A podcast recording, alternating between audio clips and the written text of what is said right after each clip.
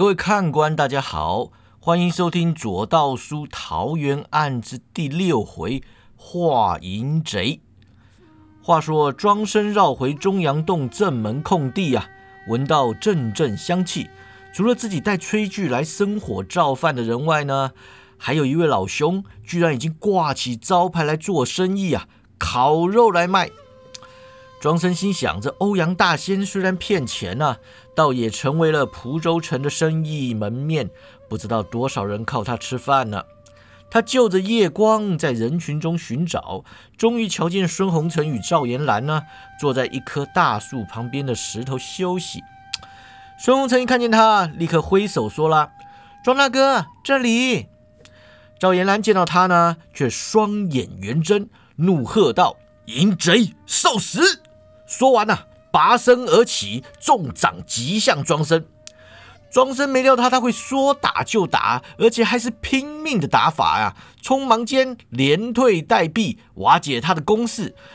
赵延兰掌势让庄生带偏呐，立即变招，斜里攻向他的小腹，掌心中呢开始蕴含火劲。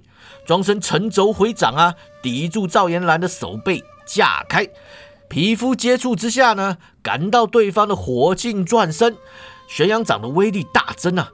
庄生不敢怠慢，一面运起玄阳掌见招拆招，一面提气说道：“赵师弟，快住手！”赵延兰呢，越打越狠，怒道：“淫贼，打死你，我就住手！”庄生和他右掌交集呀，趁势向后飘开，拉开距离后就喝问了：“你为何叫我淫贼？我可没对严峰师妹怎么样啊！”赵延兰提起轻功，转眼追上，双掌齐出，施展出玄龙双阳破，庄生两掌向外翻啊，点向赵延兰的曲池穴，抢先破他的绝招。赵延兰骂道：“谁说你对我妹怎么样了？你这是此地无银三百两，淫贼！我妹的账一并跟你算了。”说完，又是一番猛攻啊！玄阳掌的招式一气呵成。看来没有多年习练是绝对打不出来的。庄生一边接招一边心想了：赵师弟这玄阳掌可不马虎，定是我回归中原前就起始习练了。当日在总坛轻功较劲，我俩各自保留实力，谁也不知道究竟保留了多少实力。此刻看来，严兰师弟的武功虽然及不上风儿，但却相去不远了。幸亏我庄生也不是省油的灯。不然当了淫贼也还罢了，成了死淫贼可冤枉了。两大高手与玄阳掌打起架来，非同小可啊！方圆五丈之内的信众纷纷走避，不少人端起饭碗啊，跑到空地另外一边观战，看的是津津有味。不过两人打的虽然精彩啊，观众却不敢胡乱叫好。大家之前都见识过赵延兰的武功啊，也知道他脾气不是很好。倘若胡乱起哄，遭他迁怒啊，那可不是闹得完的。人群中无人识得庄生啊，但见他能与赵延兰打得平分秋色，肯定不是无名之辈啊。最好也不要无端招惹他才是。况且赵延兰口口声声骂他淫贼。有些见机甚快的人呢，就开始担心了：万一此战扯出了什么隐私，搞不好有人要杀人灭口啊！所以，当听见庄生问道：“我赢谁了？你说清楚！如此无头无脑入我名声，是何道理啊？”这个时候啊，有好几个人啊，就已经开始蹑手蹑脚的逃离现场了。赵延兰一掌击中树干呐，树皮焦黑，冒出白烟。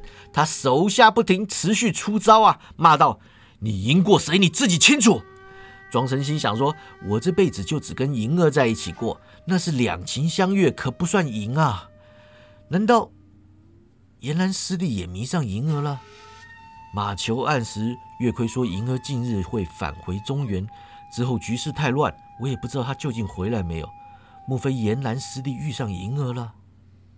那谢良啊，在人群中喝道：“赵延兰，你这个人诬赖成狂！下午诬赖欧阳大仙下毒，此刻又来诬赖这位大侠。我告诉你，万事抬不过一个理字，你不把话讲清楚，谁也不会服你的。”孙红尘就急着说了：“赵大侠，庄大哥对待女子向来规矩，绝非轻薄小人。会不会赵大侠你弄错了？你们同门师兄弟有话好说，快别打啦！围观群众一听他们是同门师兄弟啊，立刻开始议论纷纷。谢良恍然大悟啊，大声说道：“我倒是哪里来的高手侠士？原来是玄日中庄生庄大侠呀！姓赵的庄大侠的名声可比你好过百倍。你想诬赖他是淫贼，只怕没那么容易。”赵延兰大怒啊，出掌越来越快。庄生攻守有度，一招一式瞧得明白，打得清楚，冷静承受他的怒气，但心里啊不禁越来越惊。他心想说：看赵师弟这样子是真的怒了，但又偏偏不肯把话讲清楚，这吞吞吐吐的模样，显然是有难言之隐啊。莫非，莫非他竟怀疑我对四师伯轻薄无礼？是啊。定是这样，他连妹妹的账都只说是一并算了，主账自然是他母亲的账了。我的娘啊，四师伯怎么连脱衣疗伤这种事情都告诉儿子啊？我要是严兰师弟，对此羞辱娘亲的淫贼还会客气的吗？自然是要碎尸万段的呀！这一惊啊，非同小可，吓得他是心神不宁，一个恍惚，肩头中掌啊，一股火气窜入体内。他以转劲诀转化敌境啊，顺势出掌。赵延兰跟他掌心一对，后退一步，随即再上。这两下一来一往啊，庄生已经看出赵延兰的转劲诀练到第七八层中间。倘若两人功力相若啊，庄生是不会败给他的。他连手数招啊，边退边说：“赵师弟，借一步说话。”赵延兰神色凶狠啊：“你要逃就逃，说什么借一步说话？”庄生就不高兴了，心想说：“我跟四师伯清清白白，让你叫几句淫贼也就是了，你这样咄咄逼人，难道我还怕了你吗？”眼看赵延兰毫不容情的击向自己脑门呐，庄生撤回玄阳掌劲，改出云仙掌中一招虚无缥缈的云影飞飞，一边避过掌势啊，一边在赵延兰左肩和左腰上各拍了一掌。这两掌蕴含阴柔掌力，让活劲刚猛的赵延兰呐一时难以转进。虽然没有受伤，但却感觉好像让针扎中了一样。从前庄生以为云仙掌是专教女弟子的掌法，一直没有放在心上。直到在长安城外见识过崔望雪如鬼似魅的云仙掌，才终于知道此掌厉害呀。后来他向师傅讨教这套掌法，练出了些心得，此刻使出果有神效。庄生纵身上树，展开轻功走远啊，扬声说道：“孙姑娘，你先回客店，我去跟我师弟叙叙旧。”赵延兰也上树去追啊，边追边说：“孙姑娘，你是好人，别跟这种淫贼混在一起，入了你的名声。”孙红尘眼看他们两人转眼走远啊，还是对着黑漆漆的树林喊道：“你们俩师兄弟别打太久啊，我在客店摆桌酒菜等你们回来吃啊。”说完呢，就走山道下山去了。庄生树林众月啊。转眼跳出百丈之外，来到人迹罕至的森林。他本想就此停下，把话说清楚啊，但回头看见赵延兰紧追而来，毫不落后，不禁想起了当日在成都城外比拼轻功之事。他想，当日我和延兰师弟各自保留实力，不如趁今日来分个胜负。此念一起啊，他立刻轻点树枝，纵身而起，窜向下一棵树去。如此高来高去片刻啊，他又想到今日之事可不是轻功分出胜负就能善罢，总得跟严兰师弟讲清楚才行。他调转方向啊，往右方一棵大树的树枝上跳去，让赵延兰拉近了些微距离，然后扬声道：“赵师弟，此刻四下无人，你就说吧，我究竟赢了谁了？”赵延兰喝道：“你还装蒜！”庄生也不想装蒜啊，但要他说知道赵延兰在说他赢了他娘啊，这话实在是说不出口。他就说了：“且当我在装蒜，你就说吧。”赵延兰拔下一根细枝，朝庄生直去，同时说道：“你对我娘轻薄无礼，你是大逆不道的大淫贼。”庄生暗叹一声啊，伸手夹住那根细枝，随手抛下，边跳边说了。我对四师伯敬若天人，绝无轻薄无礼之意啊！当日肌肤相亲，实属无奈。四师伯医道无双，自然明白。难道他没向你解说吗？赵延兰听他承认了，语气更怒，大喝：“解说个屁！你这个色欲熏心的淫贼，定是自小就对我娘心怀不轨。你他妈的，连你师傅都没碰过我娘，你竟敢趁人之危欺负我娘，无法抵抗，脱光她的衣服！”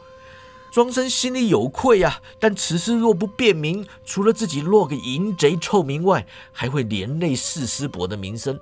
他就说了。二师伯的玄阳掌有多厉害？难道你不知道吗？我若不脱他衣服入水三公，四师伯五脏六腑都会被烤熟的。他若对我有丝毫怪罪之意，我庄生岂能活到今日啊？赵延兰气急呀，突然间追了上来，一掌劈下，两人对了一掌，各自飞开啊，继续中越。赵延兰就说了：“好淫贼，口口声声说要救我娘，却又不救个十足。”我娘心肺皆伤啊，内力又让你化去了一半，身子武功都大打折扣，再也难与众位师叔抗衡。你这败类，为了夺权，连我娘都不肯尽心救治。庄生没想到他会这么想啊，连忙说道：“你这是含血喷人啊！当日能救回四师伯的性命，已是万幸了。我庄生一身医术，受教于四师伯。”医者之心同样承袭于他。你说我为了私心不肯尽心救他，那不但是辱我，也在侮辱你娘。赵延兰喝道：“你给我站住！”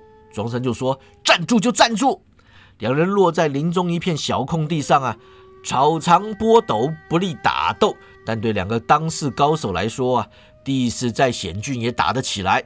玄阳掌运行开来的话呢？燥热难耐，交谈困难，所以两人都施展了朝阳神掌来过招，边打边说话。赵延兰就说了：“淫贼！”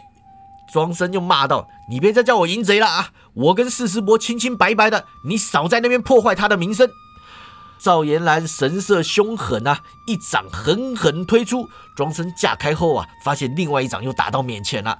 赵延兰发狂似的连出十三掌，庄生连闪带挡，使劲招架。赵延兰一鼓作气连发十三猛掌啊，接着气息就泄了，一时不再进招。他大口喘气，冷冷说道：“你说清清白白，你敢说你清清白白？那你为何又亲吻我娘啊？”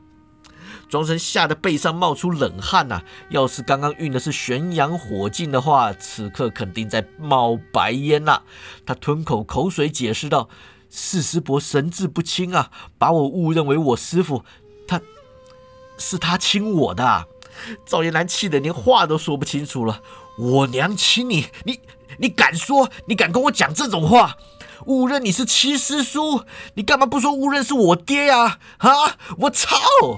说完啊，提气再上，又是一阵猛打。庄生越打越心虚啊，心想说：四师伯是怎么回事啊？这种事怎么会跟自己儿子说呢？最后啊，他受不了了，干脆把心一横，直接就问了：四师伯究竟是怎么回事啊？这种事怎么会跟你说呀？赵延兰骂了：好淫贼，这种事你做得，人家就说不得吗？庄生就说了：说得当然说得啊，但是跟儿子说究竟是怎样啊？赵延兰运起十成功力啊，使出朝阳神掌中直截了当的一招毕露锋芒，正面击向庄生。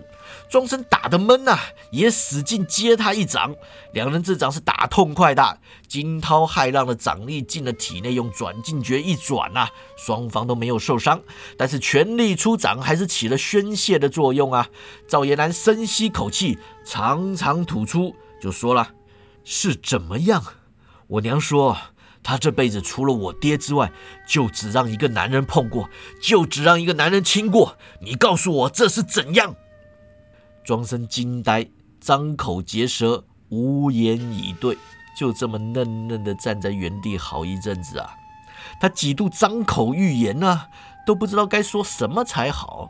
最后啊，他语气尴尬的说道：“我，哎，我我真的不是有意的。”赵延兰转头看向树旁有块大石啊，就走过去坐下，擦擦头上的汗水啊，又说：“有意无意，我娘心里都多了个人。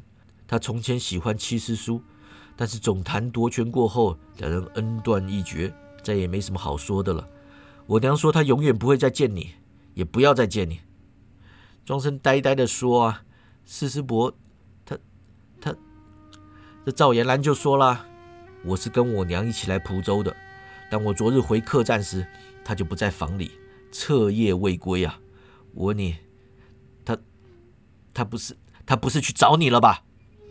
庄生大惊啊，忙摇手说：“不是，当然不是啦，我今天早上才到蒲州的嘛。”赵延兰就问了：“你老实说，不是你把他裸走了吧？”庄生更惊啊！不是，不是啊！四师伯武功那么高，我哪裸得走他呀？赵延兰冷冷看他片刻啊，缓缓摇头啊。我娘如今武功已经不是你的对手了。你若真要裸他，庄生就说：“师弟，我真的没有裸他。”赵延兰不理会他呀，闭上双眼运功调息。庄生连打带跑啊，虽然感到疲惫啊，气息倒不混乱。无需坐下运功，他靠着树干休息，打量赵延兰，想着他的话呀，心里除了尴尬，也不知道能怎么想。四师伯说不要见我，我自然也别去招惹他为妙。然这延兰师弟说他无端失踪，这事可不能不管啊。他见赵延兰调息甚久，眉头深锁，这才明白他是在钻研内功心法，突破转进诀。赵师弟天赋卓绝，与我过招片刻，又有武学心得。看来他转俊诀练到第九层也是迟早的事了。片刻过后啊，赵延兰睁开双眼，张口欲言：“赢是……哎，短短两年之间，你武功为何进展如此神速？”他没有骂人的气势啊，不好叫庄生淫贼。师兄二字啊，一时之间又叫不出口。就干脆跳过称谓了。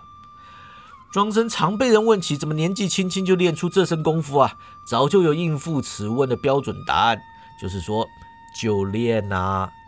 但赵延兰毕竟不是外人呐，庄生不想随口敷衍他，就说了：我出道以来，经常遇上武功高我一点点的对手，有好几次在败中求胜、领悟神功的经验。再加上两年前在太原见识到当今武学顶尖之战，眼界开了，剩下的也就是一点一滴的练起来而已。赵延兰点点头啊，站起身来问他：“你若全力施为，只怕我在你手下走不出十招吧？”庄生回想适才过招的景象啊，对照赵延兰功力和转进诀的修为啊，知道真要在十招内打倒他，也不是不可能。但他必须下重手，肯定会让他身受极重的内伤。以庄生的个性啊，是绝对不会这么干的。他不想回答这个问题，于是目光低垂，看着赵延兰腰间佩剑，提出心中浮现的一个疑问：你刚刚口口声声说要杀我，为何又不出剑？你明明知道比拼掌法，以你我的转进诀修为，极难分出胜负的。赵延兰也不答呀。纵身上树，认明方向，往山下走去。他说：“啊，回城吧。”孙姑娘说：“在等我们。”两人所处的树林距离山道甚远，于是他们就跟刚刚一样啊，在树上种月，先下山再说。到了山下道上呢，两人放慢步伐行走，没多久就赶上了独自回城的孙红尘。孙红尘一见两人啊，连忙迎上，细看有没有人受伤啊。确定两人身上都无血迹后，他才笑道：“你们师兄弟谈清楚啦，不是淫贼了吧？”赵延南哼了一声，没有答话。庄生笑道：“孙姑娘知道我不是淫贼的吗？”孙红尘故作无奈啊：“庄大哥若是淫贼，这半个多月朝夕相处，碰都不多碰小妹一下，小妹可是要生气的呀。”庄生苦笑啊，难以应对。孙红尘虽不是月莹那般作风大胆、敢爱敢恨啊，但这些日子以来，他也从未隐藏过对庄生怀抱好感之意。庄生心里总以孙姑娘有求于我，我可不能占她便宜为由啊，不让自己多亲近她。况且他也担心月莹当真回归中原前来寻他的话，又发现他与孙红尘形容亲密，那可就不好解释了。当日月莹在太原撞见他与林小平在一起啊，可是庄生这辈子过得最为情受伤的一日。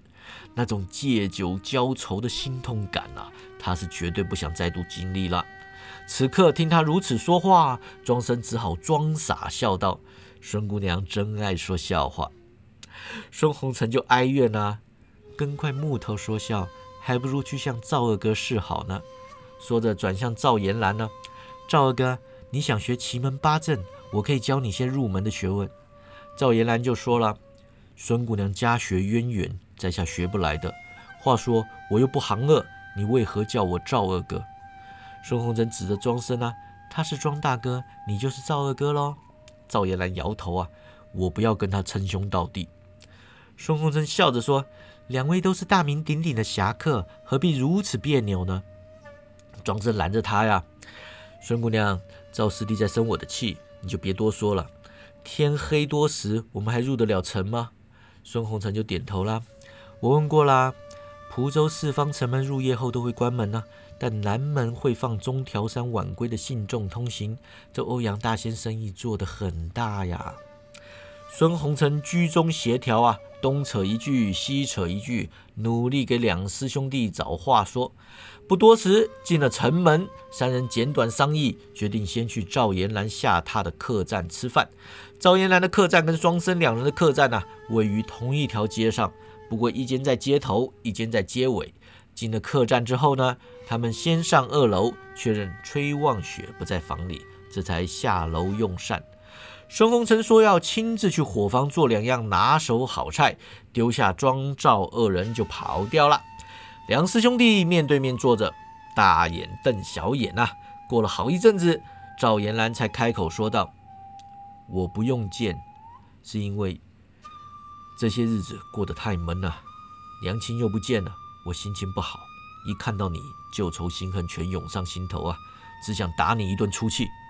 庄生就点头啊，你要打就打，又何必叫我淫贼呢？赵延兰说啊，我脱口而出啊，看来所有旧仇新恨里，我最放在心上的还是这件事。庄生捂住额头说啊，此事尴尬，我能说的也都说了。他停顿片刻啊，抬头问道：“你说日子苦闷，但青囊山庄两年之间已经闯出名号，成为江湖上的新兴势力。你年纪这么轻，日后大有作为，又有什么好闷的呢？”赵延兰苦笑一声，并不回答，只是问道：“你最近有见到严峰吗？”庄生摇头啊，我知道他曾经去过长安探望六师伯，但是没有住下。长安城烧毁之后，我就没听说他的下落了。他都没去青囊山庄吗？赵延兰也摇头啊，他也只是来探望过娘一回，然后就走了。他说当年总坛对立，他两面不是人。如今他不能再当玄日宗的人，也无颜加入青囊山庄。我猜他会治理门户，但就不知道他想干什么了。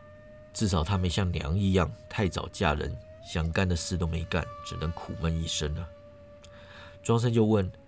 那四师伯自立门户之后，赵延兰说了：“娘过得比之前快乐，但也少了从前的野心。她就像是笼中鸟，终于脱离牢笼后，却又让人拔了翅膀。我曾寄望七师叔能来找他，或许他们两个就能更快乐些。但是当年夺权背叛，我母子俩把七师叔伤得太深了。我也知道那终究只是奢望罢了。”孙红尘端上一盘水煮羊肉来啊，店小二也上了几盘店里的菜。孙红尘坐下后就说啊：“庄大哥、孙二哥，快尝尝小妹的手艺。”庄生吃了口菜，赞道：“这醋芹啊，真是好吃，蒜味调得刚好。”赵延兰也说啊：“这牛头宝入味，烤得火候十足。”孙红尘就生气啦：“我做的是水煮羊肉啦，你们也太故意了吧！”饱餐一顿过后啊，孙红尘笑盈盈地说：“赵二哥，我听说令妹赵女侠跟庄大哥并称玄日双尊，乃是当今武林第一美女，不知道她跟庄大哥是不是一对儿啊？”庄生当场呛到啊，大咳特咳。赵延兰就摇头了：“孙姑娘，我刚刚就说过了，你不要跟这个淫贼走得太近。我妹妹本来跟他挺好的。”后来发现他行止不端，就跟他渐行渐远了。我这不是偏见瞎说啊，你可以自己问他。孙红尘啊，笑着转向庄生，庄生又咳了几声，这才说道：“疯了，他那个这有点复杂。”啊。”赵延兰就又说了：“我听说去年庄生一直待在长安呢，玄日中就有好事之徒在传，说他是看上了长安分舵舵主上官明月。上官师姐武功高强，人品又好，办事能力一流，乃是一等一的人才。”武林中想追求他的人不胜枚举，庄生借着身为大师兄之便，想要来个近水楼台也是有的。这事啊，我也没跟他证实过，不如你问问他吧。庄生忙摇手啊，绝无此事。上官师妹她人很好，是好朋友。哎喂，师弟啊，你又不是好事之徒，扯这干嘛呀？赵延兰一副看笑话的模样，说了：“本来嘛。”师妹爱慕师兄，那是天经地义的事情。不过我倒听说过庄生另有爱人，并非同门。此女十分神秘，我都不知道是谁。或许有朝一日，他会愿意告诉孙姑娘。孙红尘看出庄生脸红啊，不禁就笑着说：“啊，庄大哥啊，这么说来，你也挺风流的嘛。”赵延兰就说：“是吧？我就说他是淫贼吧。”庄生就反击啦：“赵师弟，你如此挑拨，不会是看上孙姑娘了吧？”孙红尘立刻又转头看向赵延兰呢。赵延兰双眼瞪大，连忙说道：“孙姑娘貌美如花，又救了我的性命，我就算对她一见倾心，也是很正常的事啊。”孙红尘双臂抱胸，背靠椅背，看看赵延兰，又看看庄生，笑容之中呢，带有点得意之情。他说：“大哥、二哥好会说话，小妹心里有点飘飘然呢。”庄生任由他飘飘然片刻啊，接着放下碗筷，正色说道：“师弟，你说四师伯失踪究竟如何？”孙红尘很讶异了：“崔女侠失踪了？”赵延兰尚未答话，客栈门口就有人说道：“没有失踪，出门办事罢了。”三人忙转头啊，赵延兰和庄生喜不自禁，同时起身，一个叫道：“娘。”一个叫四师伯，孙红尘愣在原地，目瞪口呆，不信世上竟有如此美人啊！更难相信眼前之人竟是赵延兰的母亲。欲知后事如何啊？且听下回分解。